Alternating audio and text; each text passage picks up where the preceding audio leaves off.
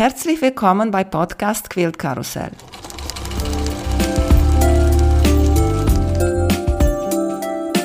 Mein Name ist Emanuela Jeske. Ich möchte euch in die wunderschöne Welt von Quiltern und Patchwork entführen. Heute dabei bei Podcast Quilt Karussell Birgit Schüller von Creative Bits.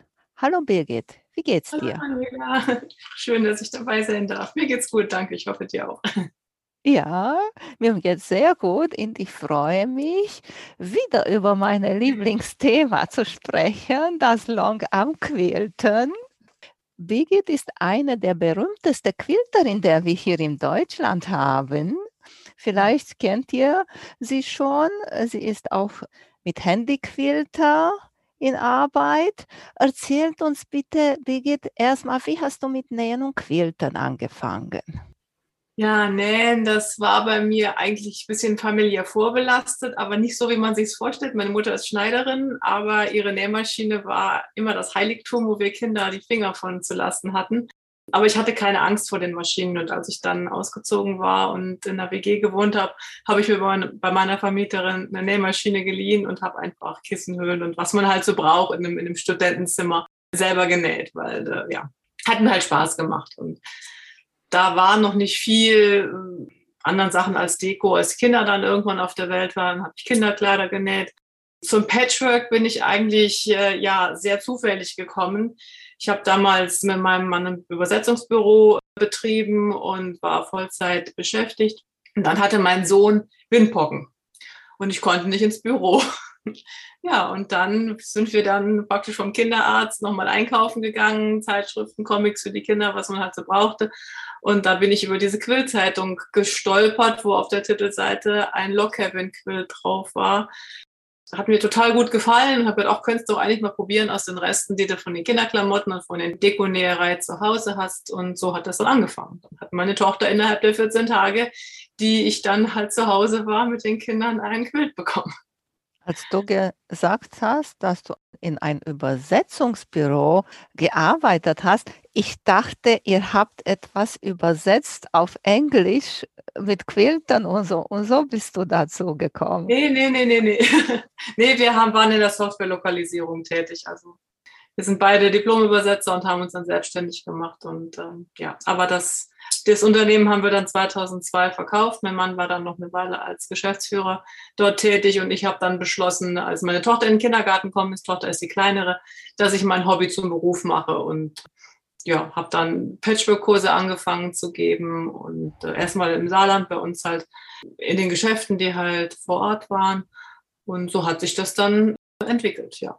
Mhm. Und dann 2005 bin ich in Samarie über die erste Longer-Maschine gestolpert, die ich hier in Europa gesehen habe. Da hat APQS zum ersten Mal auf dem deutschen Markt halt ausgestellt. Und naja gut, ich hatte vorher halt meine eigenen Sachen schon auf der Haushaltsmaschine gequiltet, habe auch schon für Kunden auf der Haushaltsmaschine gequiltet, aber das war halt ja anstrengend. Du weißt das. Äh, ich habe dann eine irische Kette für eine Kundin, werde ich nie vergessen mit diagonalen Mustern halt äh, durch die Ketten gequiltet und äh, habe unser Esszimmer komplett belegt. Und mein Mann hat sich immer gefreut, dass er alle halbe Stunde meine Schultern massieren durfte. Aber als er dann diese Maschine gesehen hat, hat er gesagt, okay, sowas brauchst du. Und nicht die kleine, sondern die große.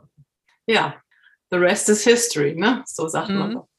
Dann ging das dann los und äh, ja, da bin ich. War für dich auch so zu sagen, Liebe an ersten Blick, als du so eine Longarm gesehen hast?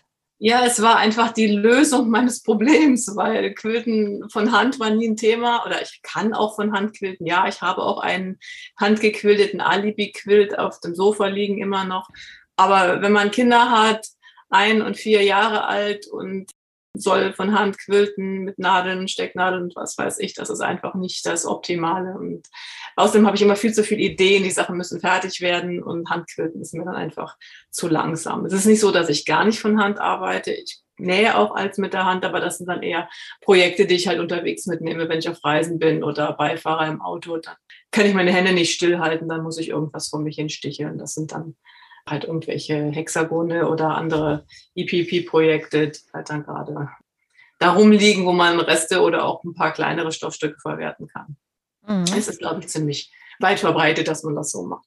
Aber mhm. Longarm-Quilten ist dann ganz schnell, ja oder nein, nicht ganz schnell. Es war von vornherein klar, wenn ich mir diese Maschine kaufe, dann muss ich das beruflich machen, weil so eine Investition zu tätigen, nur für mich alleine als Hobby, das, das stand immer außer Frage. Das, das ging nicht. Das, das hätte ich auch von meiner Familie nicht verantworten können.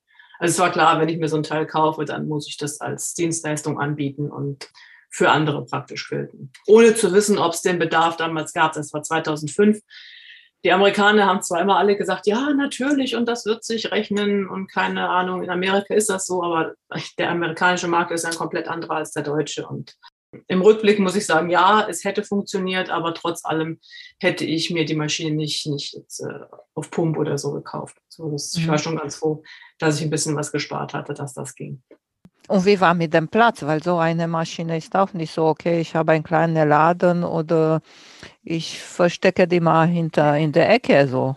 Nee, nee, den Laden habe ich nie gehabt. Und der einzige Raum bei uns in dem Haus, das wir hatten, war der, der Speicher, den wir das Jahr vorher ausgebaut hatten. Schräge Decken, kein Fenster, ähm, Bodentreppe rauf, aber das war der einzige Platz, wo ich 3,60 Meter Rahmen stellen konnte. Und da habe ich 16 Jahre lang gearbeitet.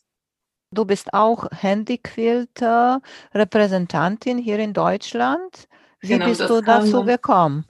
Da bin ich gefragt worden. Also wie gesagt, ich habe zuerst mit einer EPQS-Maschine gearbeitet, zehn Jahre lang. Und dann im Oktober 2015 ist Handyquilter Deutschland auf mich zugekommen und hat mich gefragt, oder es war eigentlich eher Handyquilter Amerika, die auf mich zugekommen sind, haben mich gefragt, ob ich mir vorstellen könnte, Botschafterin zu werden. Und ähm, naja, gut, ich meine, ist erstmal verlockend und auch verlockend, dass man dann noch eine Maschine zu vergünstigten Konditionen bekommen könnte. Aber zwei Maschinen konnte ich nicht stellen. Deswegen habe ich gesagt, okay, das ist für mich erst in dem Moment interessant, wo ich die bisherige Maschine halt als Gebrauchtmaschine verkaufen kann.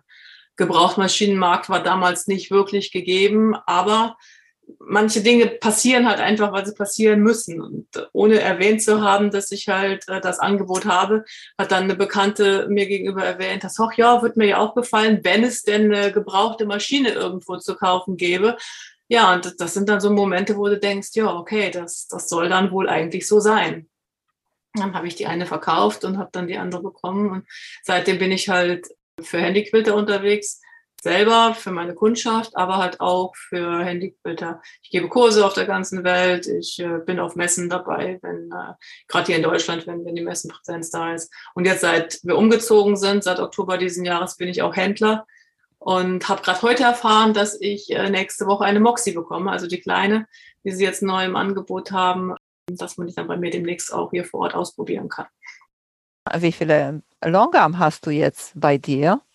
Ich habe jetzt aktuell zwei, zwei aktive, die, die Infinity, die große, meine ich zuerst hatte. Dann hatte ich zwischendurch die Gelegenheit, eine gebrauchte Fusion zu kaufen aus Frankreich. Da mache ich dann in erster Linie meine Computerarbeit drauf. Gerade jetzt während Corona habe ich ganz oft äh, parallel gearbeitet, weil ich habe so viel zu tun gehabt. Die Leute haben einfach genäht, dass ich dann auf der einen Maschine computerisiert, auf der anderen Seite manuell gearbeitet habe. Ja gut, die Moxie kommt jetzt noch und ich habe praktisch zur Verwahrung noch eine Amara auf äh, einem Schulungsrahmen hier. Das heißt, er ist nur 1,50 Meter breit, ist transportabel, den kann ich dann auch mitnehmen, wenn ich Ausstellungen habe, um dann die Maschine auch zu zeigen, wenn Handyquilter jetzt nicht vor Ort sein kann. Die Idee war gut, die war 19, 19, nein, 2019 entstanden. Seitdem waren keine Ausstellungen mehr. Alles, was geplant war, seitdem hat nicht stattgefunden wegen Corona. Und ähm, ja, die Maschine ist hier und mal gucken. Irgendwann wird sie dann hoffentlich auch mal zum Einsatz kommen. Ich bin neugierig. Wie war der Transit von einer Quiltmaschine zu der anderen? War schwierig oder war ungefähr die gleiche Sache, nur die Knöpfe ein bisschen anderes? Richtig, und, das ja. ist wie beim Autofahren. Ob du jetzt okay. einen VW fährst oder einen BMW, das ist letztendlich völlig egal. Mhm. Das, das ist halt ein ja, bisschen Umgewöhnung, klar, aber ja, es ist nur ein anderes Auto, sage ich immer. Das ist einfach so. Mhm. Das, ich habe auch auf, auf allen möglichen Marken unterrichtet, das ist alles kein Thema. Nur wenn es halt um die Technik geht, wenn Probleme auftreten, dann ist halt schon gut, wenn jemand da in der Nähe ist, der, der sich auskennt und helfen kann, weil so schnell ist man in der Technik, in den Details der Technik nicht drin. Aber die Bedienung ist äh, ja sehr, sehr ähnlich. Das ist nichts, was nicht irgendwie selbsterklärend ist. Mhm. Das ist also kein Problem, das Umschalten. Du hast auch gesagt, du machst auch Computerquilting. Mhm. Hast du auch so komische Sprüche gehört, das Computerquilting ist eigentlich keine Handarbeit? Also diese Sprüche kenne ich eigentlich eher von den, was ich immer sage, militanten Handquilterinnen, die das zum Maschinenquilten gesagt haben. Also als ich gesagt habe, ich, ich quilte halt mit der, mit der Maschine, auch als es noch Nähmaschine war, da hieß es ganz oft, auch, das ist ja kein richtiges Quilten. Jetzt mit dem Computer, den habe ich halt erst, seit ich für Handyquilter arbeite. Vorher habe ich zehn Jahre lang äh, Freihand gequiltet und das wird auch immer meins bleiben. Also das Freihandquilten ist das, was, ja, was es eigentlich für mich ausmacht. Natürlich, äh, wenn ich irgendwelche speziellen Sachen quilten soll, ich habe eine Kundin gehabt, die wollte Musikinstrumente gequiltet haben auf dem Quilt für ihren Enkel. Die habe ich damals, habe ich mir Bilder raussuchen müssen aus dem Internet, habe das übertragen, habe das dann nachgearbeitet. Also es ist schon sehr aufwendig. Und wenn ich solche Motive dann halt computerisiert quilten kann, ist das natürlich eine, eine wahnsinnige Erleichterung, auch mit Zeitersparnis und es wird viel präziser. Da sage ich nicht nein. Was ich nicht so gerne mache, was aber auch immer wieder kommt, sind halt diese All-Over-Muster. Da musst du die Reihen halt ausrichten. Und bis das dann alles so weit eingerichtet ist, dass es wirklich dann läuft, das dauert auch. Und du kannst auch nicht weggehen und einen Kaffee trinken, weil irgendwann ist der Unterfaden zu Ende oder das Garn reißt oder ist sonst irgendein Problem da. Also es ist nicht so, dass man das anschaltet und dann, was weiß ich, den ganzen Tag sonst wohin geht und die Maschine arbeitet von alleine.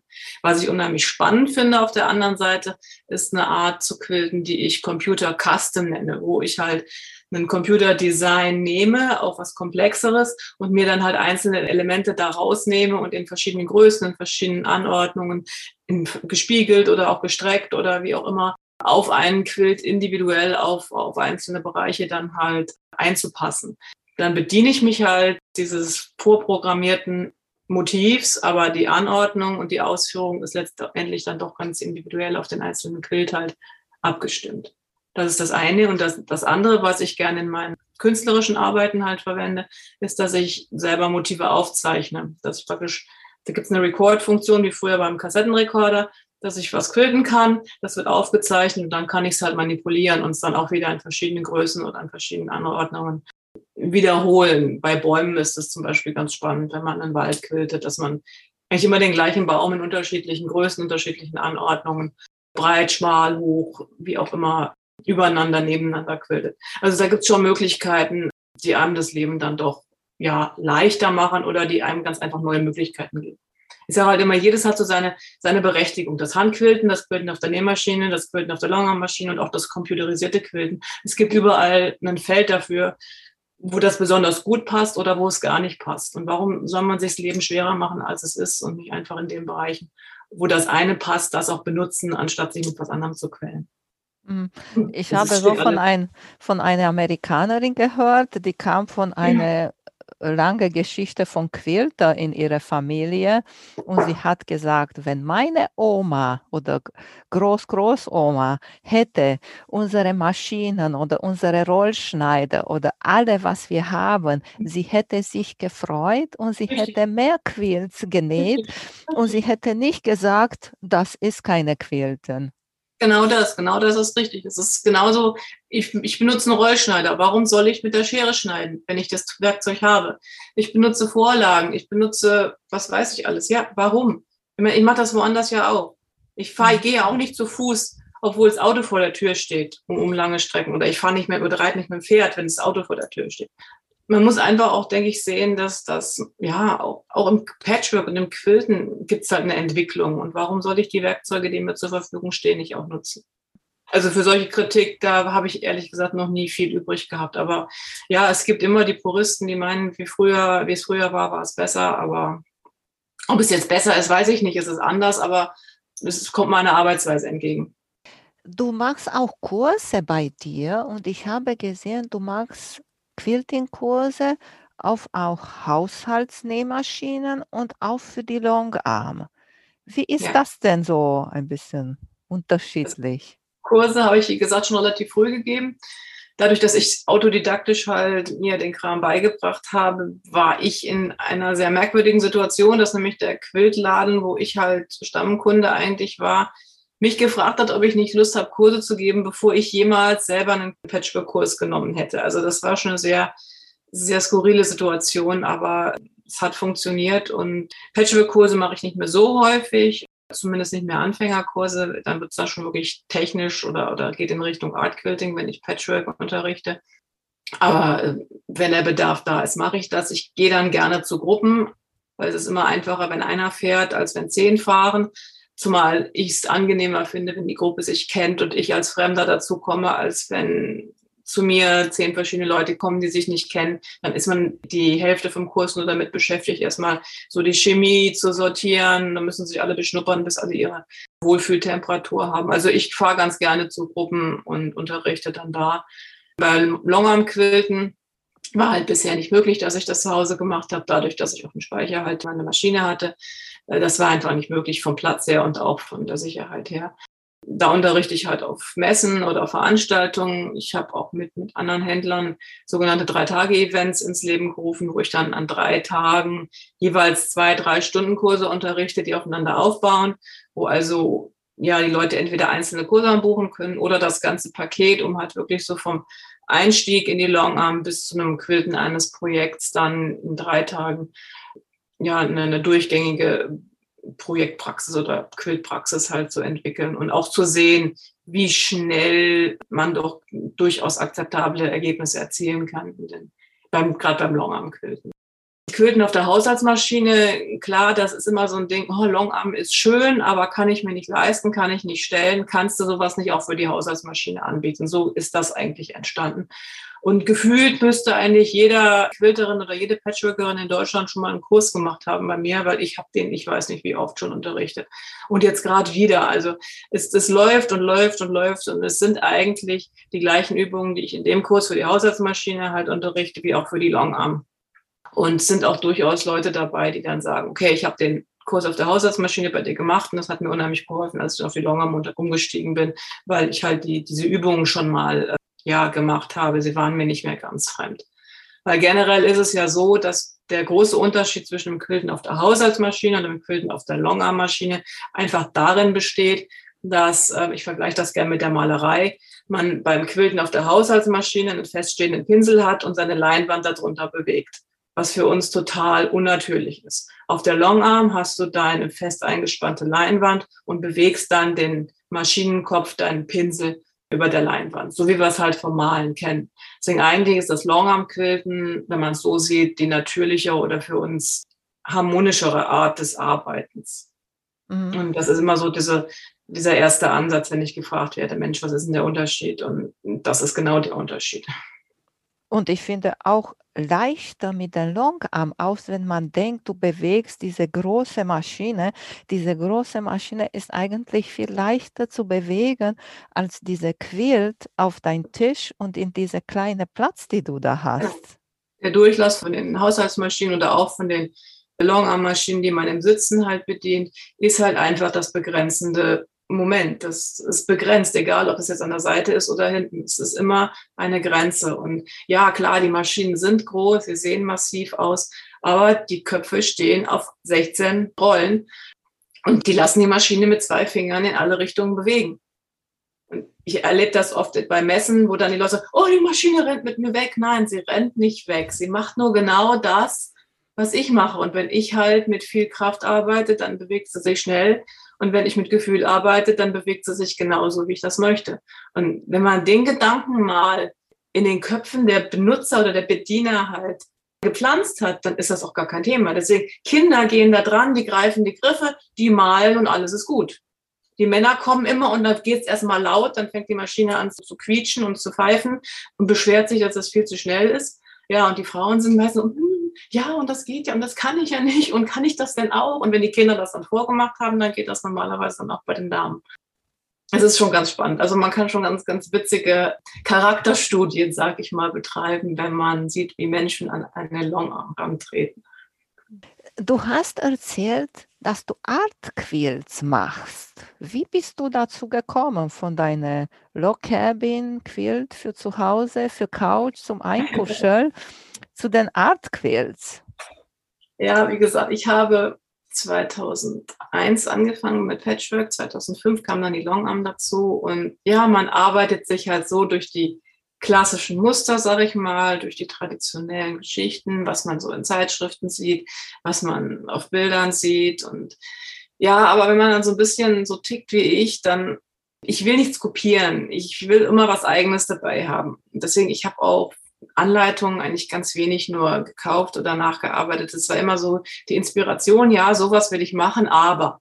Ich habe immer so ein Aber dabei, ja. Und dieses Aber, wenn man es eine Weile betreibt, dann nimmt das ganz schnell äh, interessante Formen an. Also ich bin sicherlich lange bei diesem traditionellen im weitesten Sinne geblieben. Es wurde dann irgendwann zeitgenössisch. Aber gerade bei meinen Showquills waren von Anfang an unregelmäßige Ränder mein Markenzeichen. Ich weiß nicht, warum es kam einfach so. Weil es, es war mir zu langweilig, da Rechtecke oder Quadrate hinzusetzen. Es musste was Eigenes sein ja, als dann das zweite, dritte Quilt dann draußen war und auf den Shows, da kam dann tatsächlich so Reaktionen wie, ah ja, klar, muss deiner sein, hat unregelmäßige Ränder. Und ähm, klar, andere haben das dann auch kopiert. Also wie das halt immer so geht. Es ist, oder was heißt kopiert? Sie haben es halt, haben gesehen, es ist machbar. Also versuche ich das auch mal. Es ist ja nicht immer ein bewusstes Kopieren. Es ist ja, ja, man sieht was, man nimmt eine Inspiration mit und die fließt irgendwo dann in die eigenen Arbeiten ein, was völlig okay ist.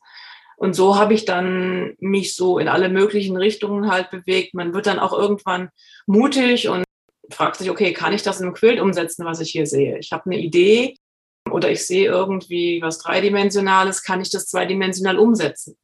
Und so Sachen, das ist, ist eine, eine Tüftelei, das ist eine Bastelgeschichte und so dieser ganze Entwurf, das ist immer das eine, dann rauszukriegen, wie die Technik geändert oder ja, modifiziert, angepasst oder neu erfunden werden muss, um es dann an die Idee anzupassen.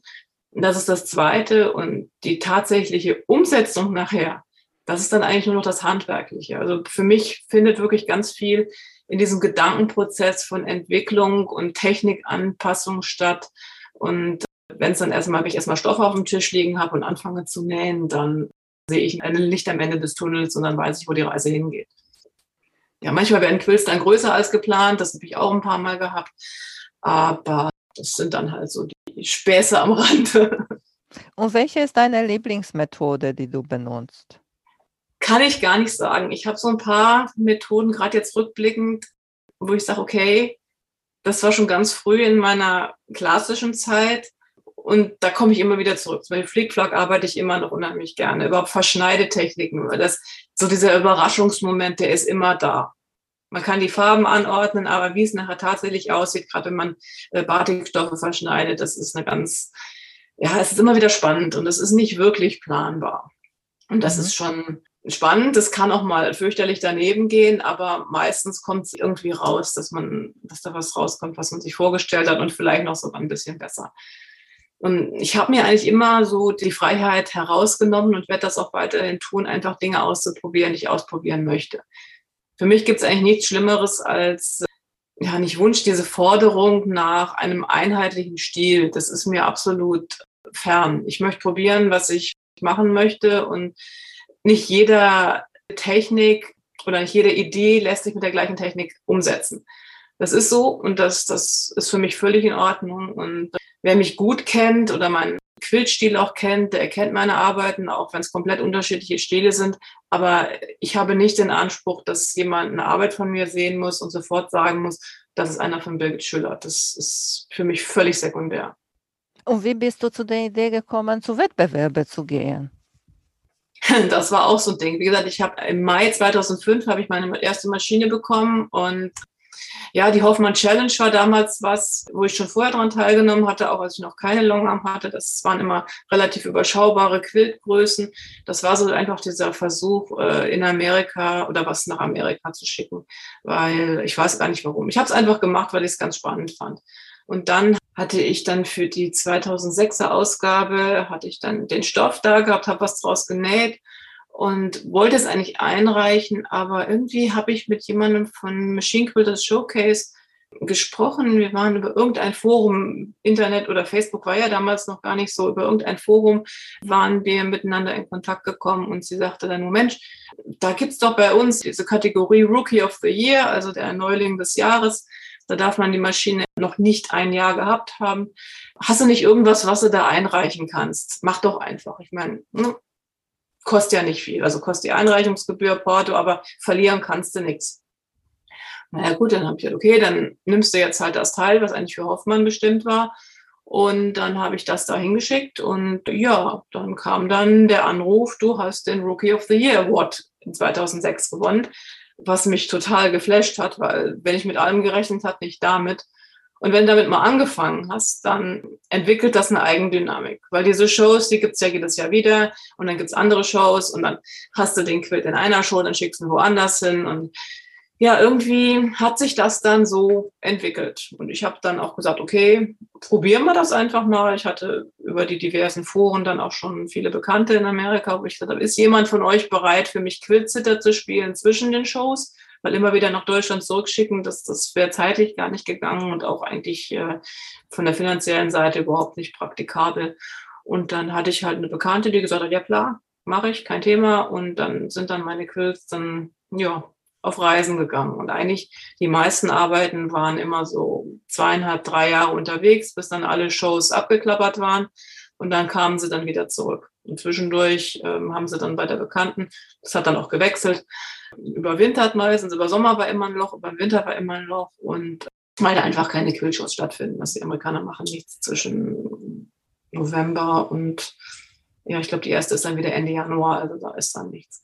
Und ansonsten in der Quilt-Saison konnte man schon immer von, von Show zu Show schicken, das war gar kein Thema. Mhm. Ja, und wie gesagt, das macht man dann so eine Weile. Und wenn man erfolgreich ist, ist das Ganze natürlich noch schöner. Und äh, ich war immer ganz happy, wenn Preisgelder, das Material und die Arbeit und ähm, die Versandkosten halt irgendwo gedeckt haben. Das ist eine ganz nette Geschichte. Und ja, gut, wie gesagt, es ist halt schon nett. Zumal, wenn man dann auf einmal merkt, okay, du bist in Amerika bekannt und in Deutschland ist man halt ja jemand, der quiltet, aber ähm, nicht jetzt so in dem Sinne wie in Amerika. Da man, wird man ja doch eher, wenn man erfolgreich ist und auch vielleicht mal dort ist, steht man ganz anders im Rampenlicht. Das ist auch genauso schnell wieder weg, wenn man da nicht präsent ist. Das ist halt einfach die Art dort drüben. Und für mich war es dann irgendwann auch nicht mehr interessant, nur in Amerika halt Preise zu gewinnen. Ich habe dann auch in Europa eingereicht. Ich habe meine Quills in Australien gehabt. Ich habe in Südafrika, in, in Dubai, in Indien. Ich war also an ganz vielen Stellen, wo ich dann aber meistens nicht persönlich war, sondern nur mit den Quills halt. Ich meine, in Australien war ich auch, aber also persönlich. Aber so in Südafrika oder, oder Indien die Shows, da habe ich nur die Quills geschickt und, und die sind dann wieder zurückgekommen. Aber es ist schon spannend. Nur irgendwann habe ich dann für mich beschlossen, dass ich an einem Punkt bin, dass meine Quills ein Statement haben dürfen. Dass es nicht nur Dekostücke sind, die schön sein sollen und die durch äh, tolles Workmanship halt beeindrucken, sondern dass ich was ausdrücken möchte, dass ich irgendeine Aussage in meinen Quills haben möchte. Und das ging eigentlich so ein bisschen los mit dem Sprinter, den hast du bestimmt gesehen. Ist ein Quilt, wo man sicherlich auch sagen kann, unabhängig von der Geschichte, die dahinter steht, kann man ihn nach den normalen Kriterien eines Quilt Judges bewerten. Aber trotz allem auch der schon war ja, zwiespältig nicht, aber entweder haben die Leute ihn geliebt oder nicht. Das war einfach das, so dieses Dazwischen gab's nicht. Und in dem Moment, wo ich dann die Möglichkeit hatte, dann zu sagen, warum ich den Quilt gemacht habe und was es für mich bedeutet und was dahinter steht, kam dann ganz oft so, ah, okay, ja, wenn man das weiß, dann ist die ganze Sache natürlich nochmal äh, ganz anders zu verstehen. Und da habe ich dann irgendwann gedacht, okay, ja, warum nicht einfach meine Textilkunst auch dafür verwenden, was ausdrücken zu wollen. Gerade wenn es dann auch darum geht, Reiseeindrücke wiederzugeben oder darzustellen. Und dann kommt man relativ schnell in den Bereich, wo man sagt, okay, jetzt brauche ich eine andere Technik, jetzt komme ich mit den traditionellen Patchwork-Techniken nicht mehr wirklich hin. Und dann wird die ganze Sache durchaus künstlerischer, dann sind wir ganz schnell im Artbereich. Dann kommt auch Farbe mit rein, also Acrylfarbe mit rein, dann kommen andere Medien rein, Mixed Media ist dann ein großes Thema. Also das ist dann schon so ein Schritt, der in eine andere Richtung geht, weil man dann nochmal anders sich ausdrücken kann. Mhm. Bei mir ist immer noch das Patchwork irgendwo da, die Grundlage ist da, sie wird auch sicherlich erkennbar bleiben, aber man hat dann andere Möglichkeiten. Und dann ist man aber auf der anderen Seite für diese klassischen Quiltausstellungen oder Quiltshows vielleicht einen Schritt zu weit, weil dann ist das Workmanship nicht mehr im Vordergrund, was bewertbar ist, Wenn die Aussage ein Teil der Arbeit ist und die Aussage aber nicht berücksichtigt wird bei der Bewertung, bei der offiziellen Bewertung, dann fehlt was. Und dann brauche ich auch meine Sachen nicht auf Quiltausstellungen zu schicken. Ich bin eigentlich viel mehr jetzt an dem Punkt, wo ich sage, ich würde gerne Einzelausstellungen halt machen, weil meine Arbeiten auch nicht wirklich gut jetzt in Gruppenausstellungen passen. Die, sie sind entweder zu groß oder sie sind zu dominant oder zu bunt oder einfach sie passen nicht wirklich gut in Gruppenausstellungen. Und ich bin auch nicht gut da drin, bestimmte Formate einzuhalten bei meinen Arbeiten. Die werden halt so groß, wie sie werden. Das kann ich vorher nicht sagen. Deswegen Einzelausstellungen, das ist halt so ein bisschen das. Oder was halt wirklich schön war, war, als ich in äh, Beckritz Live und Friends Quilt Fest, so hieß es, 2018 mit der Andrea Strake zusammen die Gemeinschaftsausstellung hatte. Sie Handquilterin, ich Maschinen, also Longarm-Quilterin und das dann abwechselnd gezeigt in der Ausstellung. Das war schon richtig, richtig spannend gewesen. Das war richtig gut. Das hat sich super gut ergänzt. Allen Unkenrufen zum Trotz, die immer sagen, oh, Handquilten und äh, Longarm-Quilten passt überhaupt nicht zusammen. Es passt super zusammen. Also es, es geht. Man muss es nur wollen und ja. probieren. Weißt du so eine Zahl, wie viele Quills hast du gehabt bei Wettbewerben? Frage mich doch nicht so sagen. Weil ich habe geguckt bei dir und da waren, ich weiß nicht, wie viele Seiten. Guck okay. auf der Website, dann siehst du ungefähr, wie viele ja, das Ich glaube, ja. sie sind alle drauf. Ja. ja. Und es waren halt nicht nur Quills, es waren auch Kleidungsstücke. Das war mal so eine, so eine Zeit lang, dass es relativ viel Shows gab, die quiltete Kleidungsstücke als Kategorie angeboten haben. Und ich fand das halt schon sehr spannend und habe dann da auch eigentlich mitgemacht. Das waren aber nur so vier, fünf, sechs Jahre, wo das wirklich sehr weit verbreitet war. Und da nicht viele Leute da teilgenommen haben, ist das relativ zurückgegangen. Also es gibt nicht mehr so viele Shows, wo das noch angeboten wird. Da war immer dann so mein Anspruch gewesen, dass es tragbare Kleider sind, weil vielfach hat man ja bei gequilteten Kleidungsstücken so ja Rüstungen, sag ich mal, ne? die kannst du in die Ecke stellen und die fallen nicht um. Für mich war es immer wichtig, dass ich die Kleider tragen kann. Mein Mann und ich, wir tanzen, von daher, das waren dann meine Ballkleider und die sind auch alle zigfach gewaschen. Also ich habe die ständig eigentlich angehabt zum Tanzen. Aha, das wollte ich dich fragen. Was hast du gemacht? Okay, deine tragbare Quilts hast du getragen und die, die andere Quilts für Shows hast du verkauft oder hast du die zu Hause? Im Moment lagere ich sie jetzt in diesem neuen Haus, haben wir die, tatsächlich die Möglichkeit, ein paar von den Arbeiten auch zu hängen. Die ganz großen immer noch nicht, aber ein paar hängen jetzt tatsächlich. Ja, das ist so ein bisschen das Problem. Was mache ich mit den großen Showquilts? Im Moment liegen sie schön fein säuberlich aufgerollt und warten darauf, dass ich irgendeine Idee habe. Ich meine, ich habe Ideen, ja, aber da bin ich im Moment noch nicht. Also im Moment muss ich jetzt erstmal ankommen mit allem, was ist, das Atelier einrichten, sodass ich es nutzen kann. Und dann muss man mal gucken, was man dann mit den Quills macht. Mir schwebt irgendwas vor, wie Dauerleihgaben oder so. An, ja, klar. Und jetzt? Oder sowas, ne? Dass sie halt hängen und nicht da ihr Dasein fristen als Rolle. Das ist einfach zu schade auf Dauer. Und deswegen denke ich mal, werden meine Formate jetzt auch wirklich kleiner, damit sie halt besser auf Wandplatz passen. Aber weil du bei so vielen Wettbewerben gemacht hast, was für Ratschläge hättest du für jemanden, der sagt, okay, jetzt möchte ich endlich mal ein Quilt zu einem Wettbewerb schicken? Ja, machen. Das ist das Einzige. Man kann nur sagen, mach es einfach. Such dir was aus, sei dir bewusst, du musst es Regeln lesen und das ist ganz wichtig. Jedes Regelwerk sieht wieder anders aus, gerade auch wenn es ein fremdsprachiges Regelwerk ist.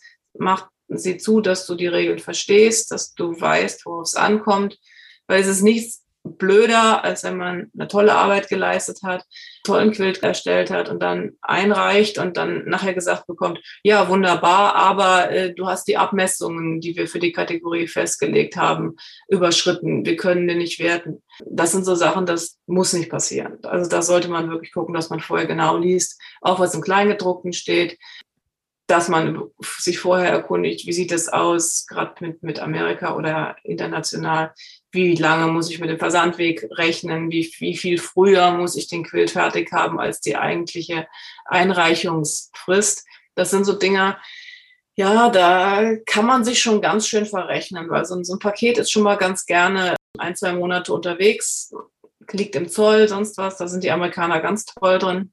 Fürs Erste wäre es wahrscheinlich gar nicht doof, wenn man sich was aussuchen würde, was entweder hier in Deutschland oder in Europa halt an Wettbewerb angeboten wird. Da sind erstens die Wege nicht so weit. Da hat man Chancen, dass man andere Mitstreiter oder, oder erfahrene Teilnehmer halt kennt oder kennenlernen kann im Vorfeld, auch jetzt gerade über soziale Medien, um mal zu fragen, was Sache ist. Die Arbeit selber machen muss man natürlich selber. Wird die, die Anleitung lesen ist wichtig. Keine Angst davor haben, auch die Organisatoren direkt anzusprechen und zu sagen, hier, das ist mein Ding. Ich habe das so und so verstanden. Passt das da rein? Sehe ich das richtig? Verstehe ich das richtig? Weil letztendlich gibt man ja auch ein Stück weit was von sich weg. Und das ist das andere Ding. Ich muss meine Arbeit, es sei denn, es wäre eine virtuelle Veranstaltung, wie es ja im Moment viel ist, aber wenn ich zu einer tatsächlichen Live-Ausstellung meine Arbeit hinschicke, dann muss ich sie aus der Hand geben. Und jemand, der sagt, ich bin nicht bereit, meine Arbeit aus der Hand zu geben oder ich habe tierische Angst, dass sie auf dem Weg in der Post oder so verloren geht, das ist keine gute Voraussetzung. Also ich war immer an dem Punkt, wo ich gesagt habe, okay, in dem Moment, wo ich das Paket zur Post bringe, muss ich damit leben können, dass es auch verloren geht, ohne dass für mich eine Welt untergeht. Das ist einfach so. Man, ne, man muss damit rechnen, nein, nicht rechnen. Man muss in, in Betracht ziehen, dass die Arbeit auch auf dem Postwege verloren gehen kann. Ja gut, Wettbewerb, man bekommt Bewertungen bei den meisten von den Juroren, den Richtern. Was man letztendlich von diesen Bewertungen mitnimmt oder nicht, das muss jeder für sich selber halt entscheiden. Wir wissen meistens, wo unsere Schwachpunkte sind. Wir wissen, denke ich mal, auch, wo bei einem bestimmten Quilt die Schwachpunkte sind. Also sollte eigentlich jeder wissen. Wenn diese Schwachpunkte erkannt werden im Bewertungsprozess und auch notiert werden, dann sollte das überhaupt kein Problem sein, weil es ja bekannt ist. Und andere Dinge, die gesagt werden, da kann man was von mitnehmen, wenn man es möchte, muss man nicht unbedingt. Wie gesagt, die Richter haben nicht viel Zeit, sich mit den Arbeiten zu befassen. Das sind also Sachen von fünf bis zehn Minuten. Und da soll dann bewertet werden, was jemand in Monaten geschaffen hat, da muss man dann tatsächlich überlegen, ob man da jetzt sich schlecht fühlen soll, wenn irgendwelche Kritikpunkte aufgeführt werden oder ob man sagt, okay, das hat diese Person jetzt so gesehen und dann ist das halt so. Aber generell ist die Erfahrung, an Wettbewerben teilzunehmen. Keine schlechte, zumal man ja im eigenen Umfeld oder ich jedenfalls erwarte, dass meine Familie zum Beispiel meine Sachen gut findet oder mir zumindest sagt, ihnen was nicht gefällt oder ja, aber letztendlich, ich sage immer, okay, ich erwarte von meiner Familie, dass sie mich dahingehend unterstützen, dass sie das halt dann gut finden. Aber wenn eine neutrale oder eine objektivere Meinung dann mal ins Spiel kommt durch eine Bewertung bei einem Wettbewerb, das hat auch was. Zumal, wenn sie dann irgendwann positiv ist. Also das ist durchaus schön. Am allerschönsten ist natürlich, wenn man selber die Möglichkeit hat, dann seinen Quilt hängen zu sehen in der Ausstellung ja, eigentlich ist es noch fast schöner als die Bewertung, weil die Bewertung, das ist was von zwei oder drei Personen. Aber wenn man seinen Quilt dann hängen sieht, vielleicht auch davor steht, die Gelegenheit hat zu sehen, wie die Besucher darauf reagieren. Und auch wenn er nichts gewonnen hat, man kommt ins Gespräch, da ist eine andere Wertschätzung. Warst du oft, wenn deine Quilts da irgendwo gehängt haben? Warst du oft dabei? Also wenn ich gerade in Amerika dabei war, dann habe ich meistens unterrichtet. Das heißt, ich habe nicht wirklich Zeit gehabt, bei meinem Quill zu stehen. Sicherlich ein paar Mal ist es passiert und man ist dann ja auch dort und man ist dann ja auch bei den entsprechenden Veranstaltungen dabei und man redet miteinander, auch die Unterrichtenden halt miteinander und die, die Besucher miteinander. Was halt schon ganz toll war, war als der Sprinter in Birmingham den ersten Preis gewonnen hat, dass ich dort sein konnte. Und das war schon klasse, als man so die Menschenmengen wirklich vor dem Quilt gesehen hat. Und das ist schon speziell. Auch dann gerade Männer, die sonst gerne vorbeigehen an so Arbeiten, weil es halt doch eher ein, eine technische Arbeit halt auch war. Und dass ich dann tatsächlich auch mit Männern ins Gespräch gekommen bin, die fasziniert waren. Das war eine schöne Geschichte. Am besten war eigentlich die eine Dame, die dann auf mich zukam, die stand so ein bisschen am Rande habe mir das alles so angeguckt und sie kam zu mir und sagte, gell, das ist ihr Quilt. Sag ich, ja, wieso, woher wissen Sie das? Oh, Sie gucken nicht den Quilt an, Sie gucken die Leute an. Das kann nur, macht nur jemand, der dann äh, der Urheber von diesem Quilt ist. Und ja, damit hat sie durchaus recht gehabt. Also die Frau hat gut beobachtet. Also es ist schon schön, wenn man einfach so seine eigene Arbeit irgendwo hängen sieht. Du hast schon mal erwähnt, Greets Life and Friends Quiltfest und hoffentlich wird das stattfinden wieder in August 2022. Ja, das ist dann unser dritter Versuch, die zweite Ausgabe stattfinden zu lassen. Es war ja geplant für 2020, da mussten wir es wegen Corona absagen. Jetzt 21 haben wir es auch abgesagt. weil es uns einfach zu heikel war. Es wäre vielleicht gegangen, aber mit den ganzen Bestimmungen und keiner weiß, wie es ist und das in der Hochschule stattfindet und die Woche drauf sollte das Semester anfangen. Also das war alles sehr schwierig und äh, die Hochschule hatte sich eigentlich auch noch bis zuletzt vorbehalten wollen, kurzfristig abzusagen und dann haben wir dann gesagt, nee, also unter den Bedingungen können wir das nicht stattfinden lassen. Jetzt für August 2022 hoffen wir wirklich inständig, dass es wird stattfinden können. Wir haben das Glück, dass uns die Kursleiter treu geblieben sind, bis auf ein, zwei, die dann aus persönlichen Gründen absagen mussten für den neuen Termin. Da haben wir aber auch schon Ersatz gefunden. Auch die Kursteilnehmer, die gebucht haben bisher, sind bis auf ganz wenige Aufnahmen der, bei der Stange geblieben. Sponsoren und Händler. Also wir, wir können praktisch das Programm, das für 2020 geplant war, eins zu eins weiterplanen für 2022 plus einiger zusätzlicher Ausstellungen und auch Angebote, die wir jetzt noch dazufügen konnten, weil die Hochschule die Corona-Zeit auch benutzt hat, um Räumlichkeiten zu renovieren oder anzubauen, sodass wir dann mehr Räume zur Verfügung haben. Also die ganze Sache läuft. Wir werden jetzt auch wieder in die Werbung gehen und hoffen also wirklich inständig, dass äh, aller guten Dinge tatsächlich drei sind und wir das im dritten Anlauf dann auf die Beine kriegen. Ja, hoffentlich. Wo findet das nochmal statt? Das findet in Suderburg statt. Das ist im Kreis Uelzen, der Lüneburger Heide. Schöne Örtlichkeit. Das ist die Ostfalia Hochschule. Ja, war ich eine Hochschule in einem Dorf. Das ist total witzig. Die haben dann noch Semesterferien. Das heißt, wir können die Räumlichkeiten nutzen, wir können die Außenbereiche nutzen also 2018 war das Wetter total schön, dass dann auch draußen bestuhlt war, dass man sich dann draußen treffen konnte. Und es war sehr interessant, wenn sich dann Leute, die sich kannten oder auch nicht kannten, zusammengetroffen haben, ihr Butterbrot gegessen haben und ihre Handnähzeug rausgeholt haben und dann halt Stündchen zwei dann draußen gesessen haben, das Wetter genossen haben, immer wieder reingegangen sind. Also es war schon eine sehr, sehr angenehme Atmosphäre. Und wer Grit kennt, der weiß das, was sie anfasst, Hand und Fuß hat. Sehr schön. Als wir über die Themen gesprochen haben, hast du auch nochmal gesagt, du möchtest gerne über Sakwa uns erzählen. Ja, ich habe da schon mal darüber so gehört, aber leider, ich muss sagen, ich bin nicht so in der Art Quilting-Richtung. So erzählt uns bitte, was Sakwa ist.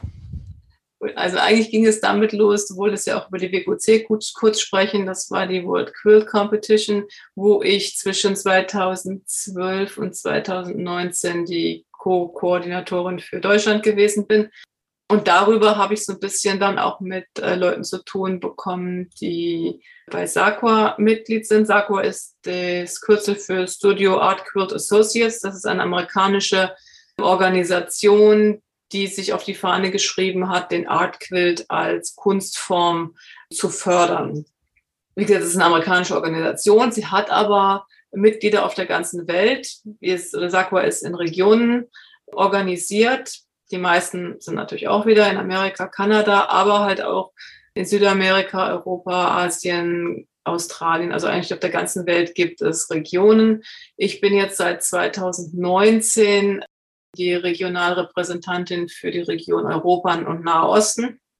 Normalerweise sind es zwei Jahre, die wir Amtszeit haben. Ich habe mich jetzt wegen Corona bereit erklärt, ein drittes Jahr dran zu hängen, um halt da eine Kontinuität halt zu gewährleisten. Ende März nächsten Jahres wird dann eine Nachfolgerin äh, die Aufgaben übernehmen. Ja, das ist eine ganz spannende Geschichte. Unsere Region hat halt so ein ein bisschen, ja, einige sagen Nachteil, ich sage eigentlich eher den Vorteil, dass wir unheimlich divers aufgestellt sind.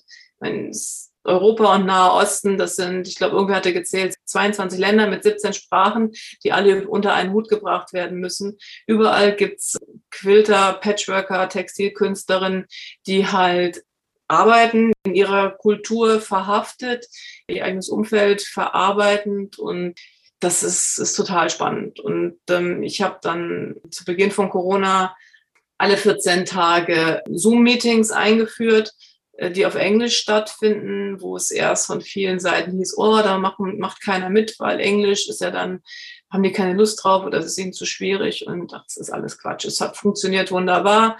Wir machen das seit Mai 2020 alle 14 Tage, dass wir uns per Zoom treffen. Es sind immer 35, in Spitzenzeiten 50 Leute anwesend. Und ob Englisch jetzt erste, zweite oder dritte Fremdsprache ist, spielt überhaupt keine Rolle, denn wir sprechen halt einfach die Sprache Textilkunst. Und das ist das, was verbindet. Und da kommt es nicht auf grammatikalische Unzulänglichkeiten an, das ist alles kein Problem.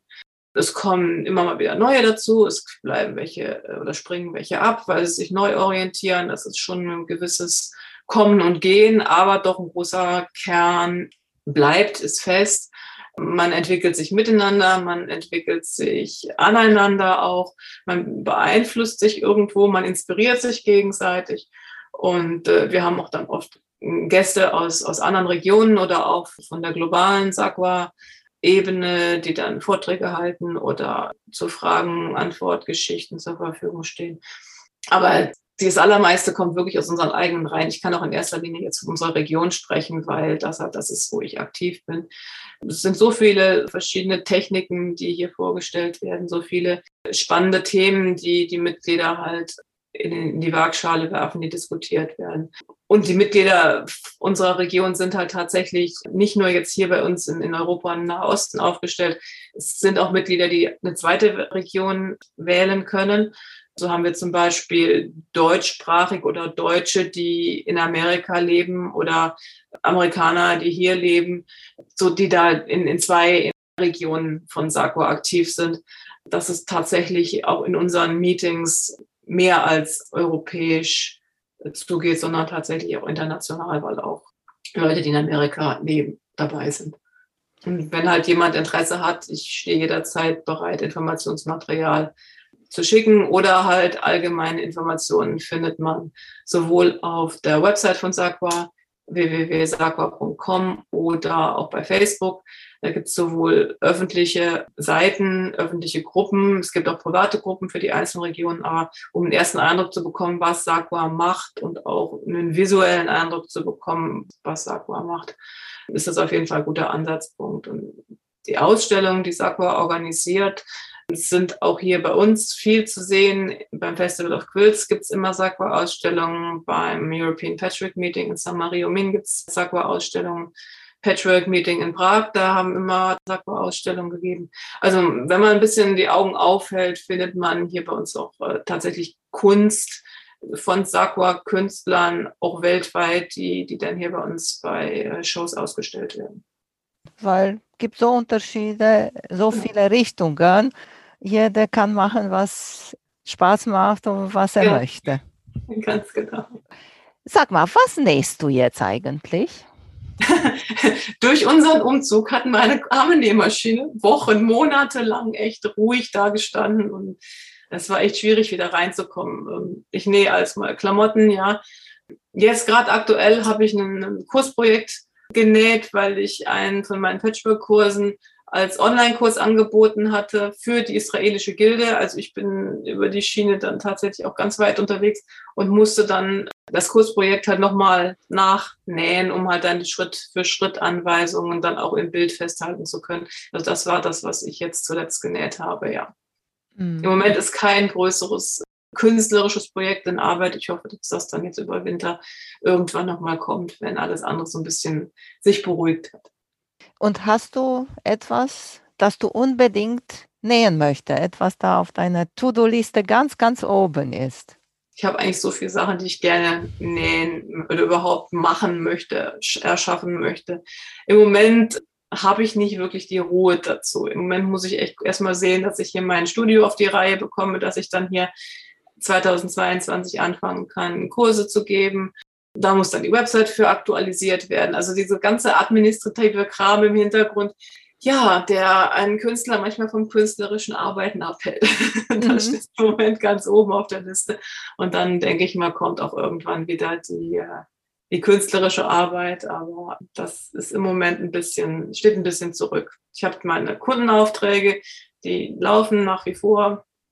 Halt ansonsten der, der administrative Kram und die, ja, das Einrichten dieses Studios. Das ist ganz oben auf der Liste. Ist noch etwas, das du unbedingt uns noch erzählen möchtest? Ich finde es nur immer wieder toll, wie vielfältig und facettenreich, dieser Bereich Patchwork, Quilten, Textilkunst. Das ist für jeden ist irgendwas da, irgendeine Nische, wo man sich wohlfühlen kann, ohne jemandem anderen auf die Füße zu treten. Und es ist für alle Platz und das ist, ist wunderbar. Das ist sehr schön, dass du gesagt hast, es ist für alle Platz. Erzählt uns noch mal bitte, wo du überall zu finden bist.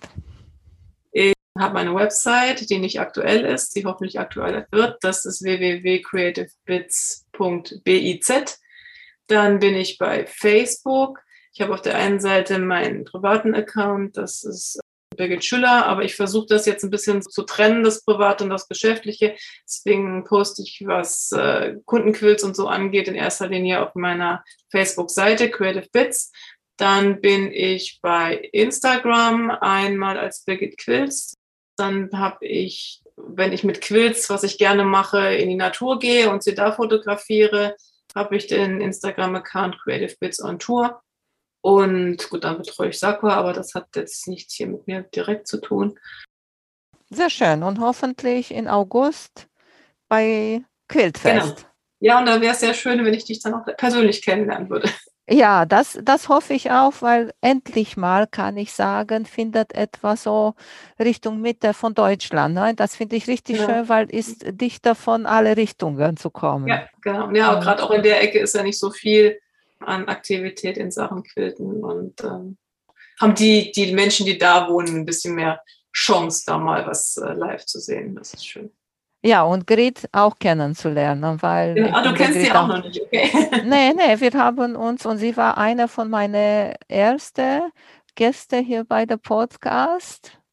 Okay, Birgit, da sage ich nochmal vielen Dank, wünsche ich dir viel Erfolg, viel Glück mit deinem Atelier, dass du alles dir so organisieren kannst, wie du möchtest. Ja, das hoffe ich auch. Vielen Dank, dass du mich eingeladen hast, dass ich da sein durfte. Hat viel Spaß gemacht. Tschüss. Okay, tschüss. Vielen Dank für euer Interesse an meinem Podcast Quiltkarussell. Ich würde mich freuen, wenn ihr meine Folgen bei eurem Liebling-Podcast-Anbieter anhört. Wenn ihr Fragen und Empfehlungen zu meinem Podcast habt, bin ich bei Facebook als Quiltkarussell erreichbar oder via E-Mail unter quiltkarussell.gmx.de. Bis zum nächsten Mal, eure Emanuela von Quiltkarussell.